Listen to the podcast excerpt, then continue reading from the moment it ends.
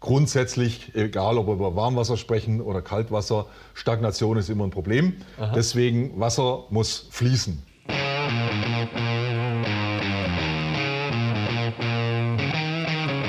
Sichere Hausinstallation, der Rehau Podcast.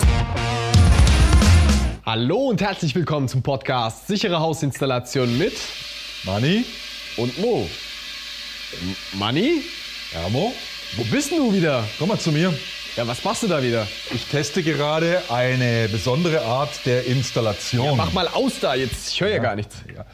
Es geht um Trinkwasserinstallationen, Mo. Aha. Und du weißt ja, das ganz große rote Tuch in der Trinkwasserinstallation ist die Stagnation. Ja, es oh, gilt ja, ja, Stagnationen zu reduzieren, nach Möglichkeit, soweit es geht, zu vermeiden. Genau. Ja, Trinkwasserhygiene so als ganz großes Stichwort grundsätzlich, egal ob wir über Warmwasser sprechen oder Kaltwasser, Stagnation ist immer ein Problem. Aha. Deswegen Wasser muss fließen. Genau, und was hast du da jetzt wieder konstruiert? Ich habe hier eine besondere Lösung gefunden, wie wir Stagnationsprobleme aufheben können für planmäßig selten genutzte Entnahmestellen.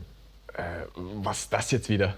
Schau mal, es gibt ja in ganz, ganz vielen Gebäuden, in der Trinkwasserinstallation Anschlussstellen, die man braucht, ja, aber die man nicht so häufig braucht oder benutzt. Ich gebe dir mal den ganz großen Klassiker, die Gartenleitung. Ah, jetzt macht Sinn. Ja? Okay. Also Gartenleitung, die brauche ich halt ein paar Monate im Jahr, sagen wir mal von April, Mai bis Oktober. Dann muss man halt schauen, dass man entweder eine frostsichere Außenarmatur hat oder halt das Ganze frostsicher einpackt, damit da ja. nichts friert. Und dann haben wir aber ganz häufig halt lange Stichleitungen, so in den alten Gebäuden, kennst du sicherlich. Genau. Da hast du ja. ganz lange Stichleitungen zu den Außenentnahmestellen und da steht eben das Wasser drin. Genau, die muss man jeden Winter ausleeren. Den musst du leer laufen lassen. Das Problem ist, du kriegst das Wasser gar nicht raus. Nee. Dadurch können Korrosionsprobleme entstehen, es können aber auch mikrobiologische Probleme entstehen. Das ist eben so ein ganz großer Klassiker für für Stagnation. Und es gibt jetzt, sage ich mal, eine ganz clevere Lösung am Markt, die man da einsetzen kann. Das sind sogenannte dynamische Strömungsteile. Da haben wir da hinten mal einen eingebaut. Komm mal mit mir mit. Aha. Da ist der eingebaut. Ich erkläre dir mal ganz grob, wie der funktioniert. Mhm. Du hast hier eine Hauptversorgungsleitung, Kaltwasser, sagen wir mal. Ja? Aha. Ist ein Keller. Hier ist dein Hauptstrang Kaltwasser mhm. und hier baust du jetzt so einen dynamischen Strömungsteiler ein. Der hat hier im Durchgang zwei so Abzweige dran. Und an diesen Abzweigen baust du jetzt so eine Ringleitung, so eine kleine Schleife. Ja? Ah, verstehe. Die führst du jetzt zu deiner frostsicheren Außenarmatur und wieder zurück. Mhm. Jetzt passiert folgendes: Sobald in dieser Fließrichtung, hier ist auch so ein Pfeil drauf, da muss man darauf achten, der muss in Fließrichtung richtig rum eingebaut sein. Ja? Mhm. Sobald hier in Fließrichtung eine Durchströmung da ist, wird hier innen drin wie so eine Art federbelastetes Ventil aktiv. Mhm und drückt einen Teil des Volumenstroms immer über diesen Ring. Das heißt, auch wenn deine Frosty draußen zu ist, weil es Winter ist zum Beispiel, ja. du entnimmst da nichts, mhm. hast du trotzdem eine Durchströmung in diesem kleinen Ring, der diese Außenarmatur anschließt. Genau, ja? also sowas wie ein kleiner Bypass. So ein kleiner Bypass, genau. Mhm. Du hast immer Durchströmung, sobald die Hauptleitung durchströmt wird. Das ist optimal mhm. weil dadurch hast du natürlich keine Stagnation. Genau. Ja, da ist das Problem das weg. Super. Es ist nur einfach so, dass dieses Bauteil letzten Endes für so eine einfache Anwendung wie jetzt eine Außenarmatur ja schon fast zu aufwendig ist. Ähm, man kann es ja. einbauen, dann kostet schon auch ein paar Euro und es ist dann immer mhm. ein separates Bauteil, das ich einplanen muss, das ich einbauen muss. Mhm. Bei Reau haben sich die Kollegen mal zusammengesetzt und haben überlegt, wie man sowas vielleicht jetzt nicht ersetzen kann, um Himmels Willen. Da geht es nicht darum, jetzt einen dynamischen Strömungsteiler zu ersetzen oder zu kopieren oder sowas. Mhm. Aber wir haben Anschlusspunkte gefunden, wo wir sagen, da braucht es vielleicht nicht den großen Aufwand dafür, um mhm. trotzdem die Stagnationsproblematik in den Griff zu kriegen mhm. und eine optimale Anschlussmöglichkeit für eine Außenentnahmestelle zum Beispiel zu schaffen. Wir nennen das planmäßig selten genutzte Entnahmestellen. Das sind die Gartenanschlüsse oder vielleicht irgendwo mal ein Ausgussbecken in der Waschküche oder so, wo man halt nicht alle zwei Tage dann auch Wasser zapft. Verstehe. Sondern wo das halt auch durchaus mal länger gehen kann, dass mal da nicht entnommen wird. Ja, und jetzt zeig mir mal deine Konstruktion. Jetzt zeige ich dir mal, was sich die Kollegen bei uns ausgedacht haben. Hier haben wir wieder unsere Hauptleitung, Trinkwasser kalt. Ja? ja. Und jetzt bauen wir hier in unsere Hauptleitung zwei solcher T-Stücke ein. Das, was mir jetzt auffällt, ist, dass da diese T-Stücke irgendwie runter reduziert werden Ganz an der genau. geraden Stelle und äh, genau. an der Stelle, wo es in Richtung Gartenarmatur geht, ist es 16er.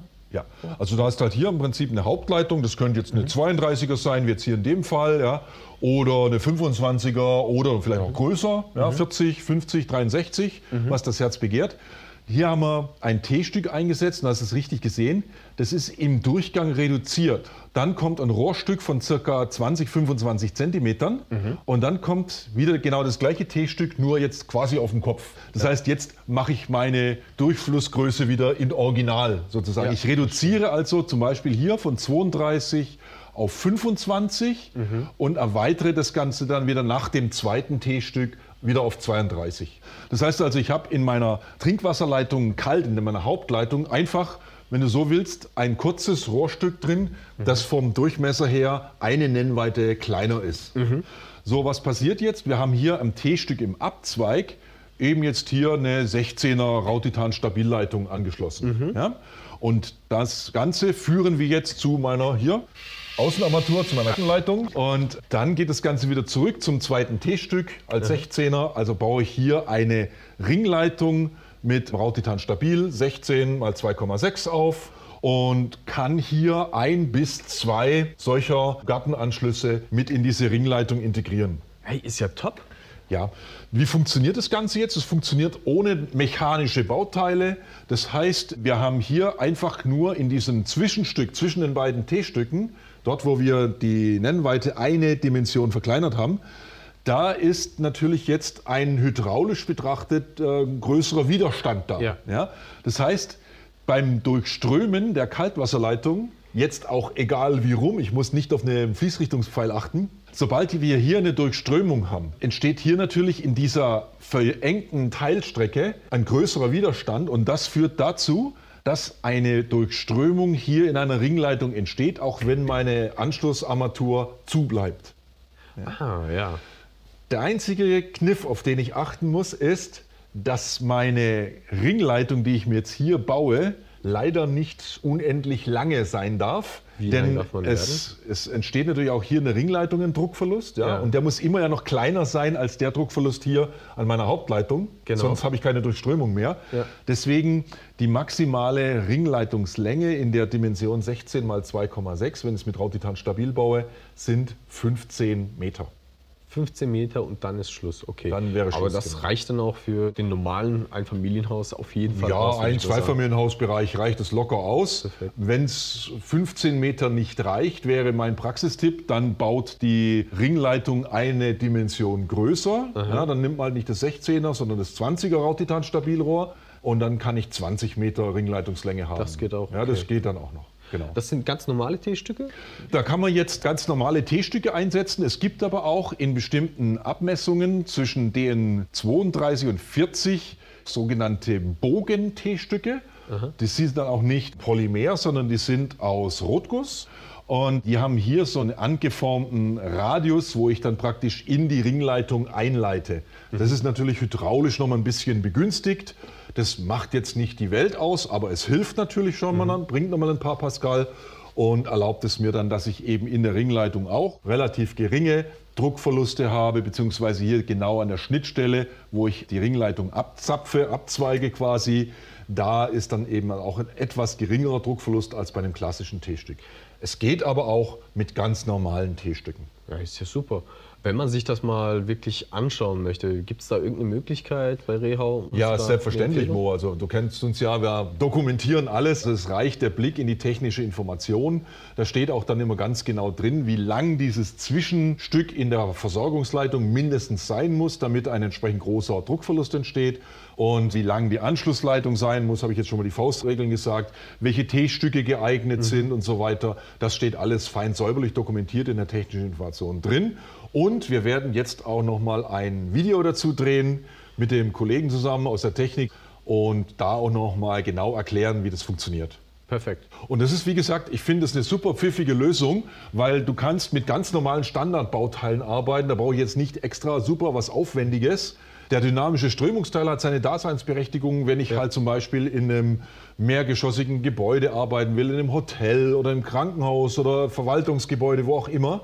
Aber wenn es einfach nur darum geht, eine Gartenleitung anzuschließen, einen Gartenanschluss zu bauen, dann kann ich hier mit diesen ganz einfachen Mitteln super zuverlässig eine Lösung schaffen. Also wie immer sicher, schnell und einfach. Ja? Sicher, schnell und einfach, so wie immer, genau. Genau. Ja. Dann seid ihr draußen alle eingeladen, das nachzubauen, nachzuahmen. Und wir freuen uns natürlich immer auf euer Feedback, wie gut euch dann solche Empfehlungen gefallen. Genau, lasst gerne einen Kommentar da und vielen Dank, Manni. Ja, immer Mo. Kurze Werbepause in eigener Sache. Wenn euch der Podcast gefallen hat, dann abonniert uns oder lasst gerne auch mal ein Feedback da.